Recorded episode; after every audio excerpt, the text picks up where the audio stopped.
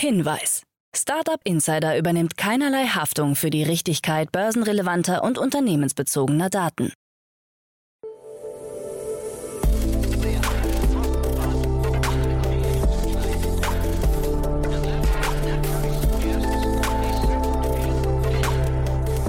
Startup Insider Daily.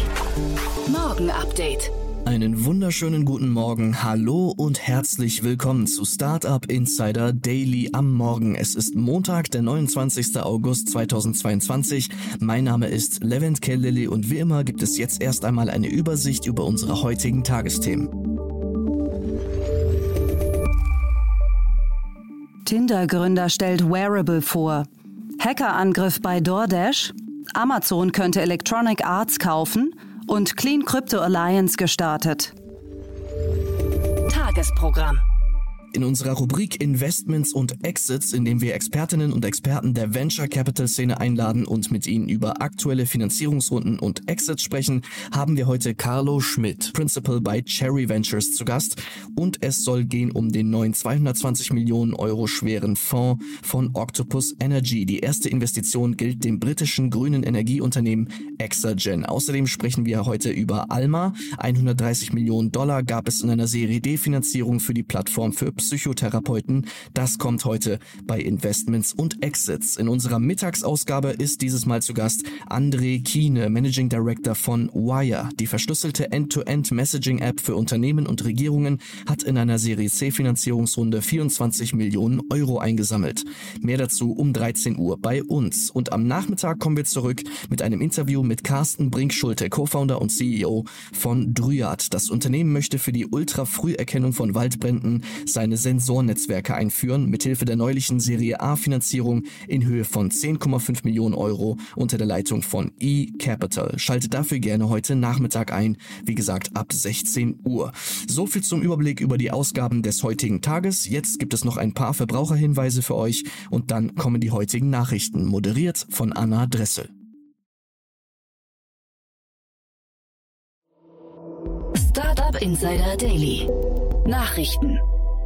Verbraucherzentrale verklagt Disney.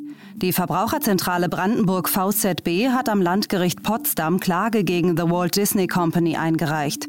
Dabei geht es um den Streamingdienst Disney Plus und dessen Nutzungsbedingungen. Hier behält sich der Anbieter vor, Preise einseitig und ohne jede Einschränkung zu Lasten der Kunden zu erhöhen. Nach Ansicht der Verbraucherzentrale wird damit gegen gesetzliche Regelungen verstoßen. Verbraucher könnten bei Vertragsschluss eventuelle Preiserhöhungen nicht abschätzen, heißt es. Die VZB hatte den Konzern bereits abgemahnt. Da Disney keine Unterlassungserklärung abgegeben hatte, klagt die VZB nun vor dem Landgericht Potsdam. Clean Crypto Alliance gestartet. Deutsche Fintechs wie Bitcoin.de, Coindex, Nuri und Tanjani haben die Clean Crypto Alliance ins Leben gerufen. Ziel ist es, ein Zeichen für nachhaltiges Investieren in Kryptowährungen wie Bitcoin zu setzen. DeFi und Kryptowerte könnten viel Positives zu Klimaschutz und Nachhaltigkeit beitragen, heißt es bei Coindex. Auch wolle man den öffentlichen Diskurs rund um Kryptowährungen und ihre Umweltauswirkungen anstoßen. Mitgliedsunternehmen würden sich verpflichten, ihren eigenen ökologischen Fußabdruck zu hinterfragen. Auch das insolvente Krypto-Fintech Nuri ist Teil der Initiative. Momentan arbeite man daran, ein langfristig tragfähiges Sanierungskonzept zu entwickeln, so Nuri-CEO Christina Walker-Meyer in einer Pressemitteilung. Amazon könnte Electronic Arts kaufen. Einem Bericht des Nachrichtensenders USA Today zufolge könnte Amazon kurz vor der Übernahme von Electronic Arts EA stehen. Der Sender bezieht sich dabei auf anonyme Quellen aus der Branche. In den vergangenen Wochen häuften sich bereits Gerüchte, nach denen einer der erfolgreichsten Videospielkonzerne zum Verkauf stehen könnte. Zu den Produkten von EA gehören unter anderem die FIFA und Battlefield-Reihen. Aber auch Apex Legends, die Sims und Madden NFL. Mit einer Übernahme würde Amazon unter anderem auch die laufenden Star Wars-Projekte von EA sowie Need for Speed und BioWare's Arsenal in sein Portfolio aufnehmen. Neben Amazon sollen auch Apple und Disney als potenzielle Interessenten gelten, Amazon aber den Zuschlag erhalten haben. Amazon selbst hat sich nicht zu den Berichten geäußert. Kurz nach Veröffentlichung ging es für den Aktienkurs von EA steil nach oben. Hackerangriff bei DoorDash. Beim amerikanischen Schnelllieferdienst DoorDash ist es zu einem Hackerangriff gekommen, bei dem auch sensible Kundendaten entwendet wurden. Wie das Unternehmen laut TechCrunch erklärt, sollen die Angreifer Zugriff auf Namen, E-Mail-Adressen, Anschriften und Telefonnummern von Kunden gehabt haben. Zudem sollen bei einer kleinen Gruppe von Kunden auch Teile von Kreditkarteninformationen betroffen sein. Auch Daten der Lieferfahrer von DoorDash wurden gestohlen. Die Hacker sollen über einen Drittanbieter Zugriff auf die internen Systeme des Schnelllieferdienstes erlangt haben. Man habe schnell reagiert, nachdem ungewöhnliche und verdächtige Aktivitäten beobachtet wurden. Insgesamt spricht das Unternehmen von einem kleinen Prozentsatz an Kunden, die vom Datenleck betroffen sind. Tinder-Gründer stellt Wearable vor. Der Tinder-Gründer Sean Red will mit dem Happy Ring ein neues Wearable auf den Markt bringen, das die mentale Gesundheit der Träger messen kann und die Ergebnisse in einer App aufbereitet. Durch die Messung von Konzentration, Ruhe, Stress, Schlafverhalten und mehr soll der Ring eine Verbindung zwischen geistiger und körperlicher Gesundheit herstellen können. Zwischen positivem und toxischem Stress kann der Ring unterscheiden, meint der prominente Gründer. Mittels Auswertungen über die App soll er beim Etablieren guter Angewohnheiten unterstützen. Laut der Website des Unternehmens bietet die App auch eine Social Network Funktion, über die man sehen kann, wie sich die Kontakte bzw. Friends laut Happy Ring Messung aktuell fühlen. Das Unternehmen hinter dem Happy Ring hatte unlängst den Abschluss einer Series A Kapitalrunde über 60 Millionen US-Dollar verkündet. Aktuell beschäftigt es 40 Mitarbeiterinnen und Mitarbeiter. Facebook zu leiten nervt. In einem Interview mit Joe Rogan hat Mark Zuckerberg als CEO der Facebook-Mutter Meta angeführt, dass ihn die Leitung des Unternehmens nervt. Für ihn sei es so, als ob er jeden Tag aufwacht und einen Schlag in den Magen bekommt. Angesprochen auf Desinformation im sozialen Netzwerk meint Zuckerberg, dass es eine so große Verantwortung geben würde. Ziel seiner Arbeit sei es weiter, Menschen zu stärken. Unterdessen hat Zuckerberg auch bestätigt, dass die neue VR-Brille von Meta im Oktober auf den Markt kommen wird. Den Namen und den Preis hat er allerdings noch nicht verraten. Das Gerät, das er beschreibt, stimmt mit früheren Berichten rund um das Project Cambria überein. Berichten zufolge wird die VR-Brille nach außen gerichtete Kameras haben, die Mixed Reality-Erlebnisse ermöglichen. Facebook baut Kundensupport aus. Nochmal Facebook.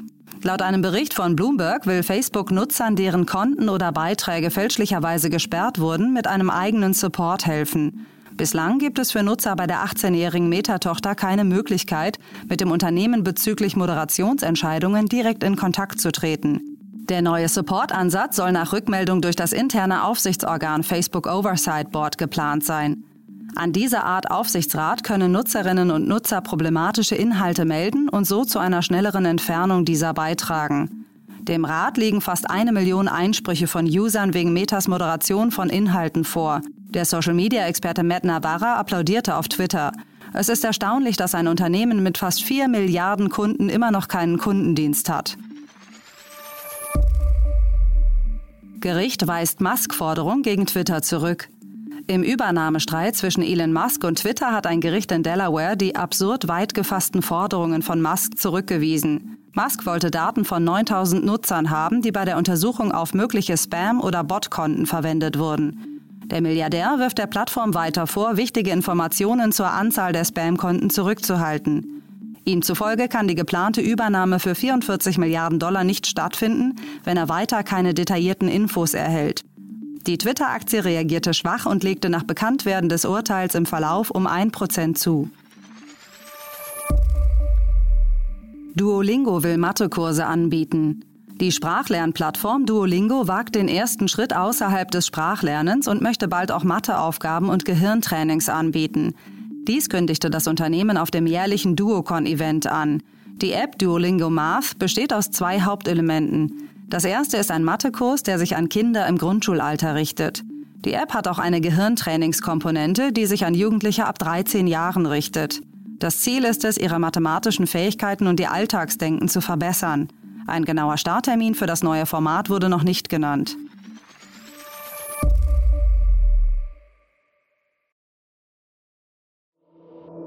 Startup Insider Daily. Kurznachrichten.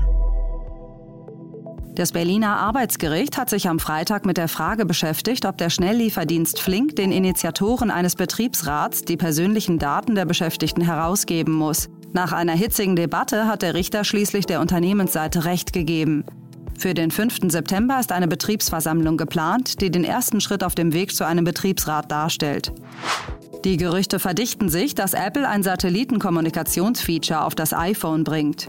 Jetzt hat Tim Farrer, Berater bei einem kalifornischen Kommunikationsdienstleister mit Schwerpunkt auf Satellitenkommunikation, die Gerüchte erneut befeuert.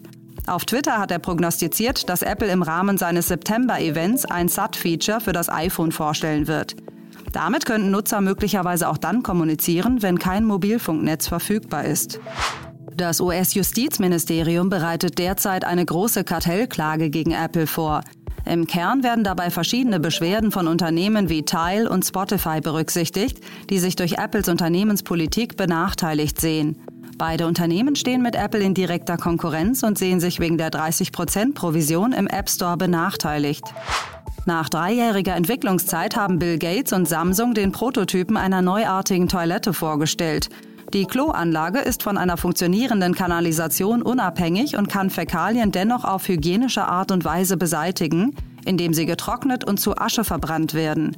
Die Toilette ist primär für Entwicklungsländer gedacht, in denen Abwassersysteme noch mangelhaft sind. Samsung plant, die Patente lizenzfrei an Hersteller in den jeweiligen Ländern zu übergeben. Die Geschichte des Smartphone-Herstellers BlackBerry wird verfilmt. Regie soll Matt Johnson führen, der die Geschichte rund um die Geschäftsbeziehung zwischen den Mitbegründern Mike Lazaridis und Jim Balsillie führen soll. Die Story wird adaptiert nach dem 2015 erschienenen Bestseller Losing the Signal, The Untold Story Behind the Extraordinary Rise and Spectacular Fall of BlackBerry. Das waren die Startup Insider Daily Nachrichten von Montag, dem 29. August 2022. Startup Insider Daily Nachrichten. Die tägliche Auswahl an Neuigkeiten aus der Technologie- und Startup-Szene. Vielen lieben Dank an Anna Dressel für die Vorstellung der heutigen Nachrichten. Für heute Morgen war es das erstmal mit Startup Insider Daily. Ich wünsche euch einen guten Start in den Tag und sage macht's gut und auf Wiedersehen.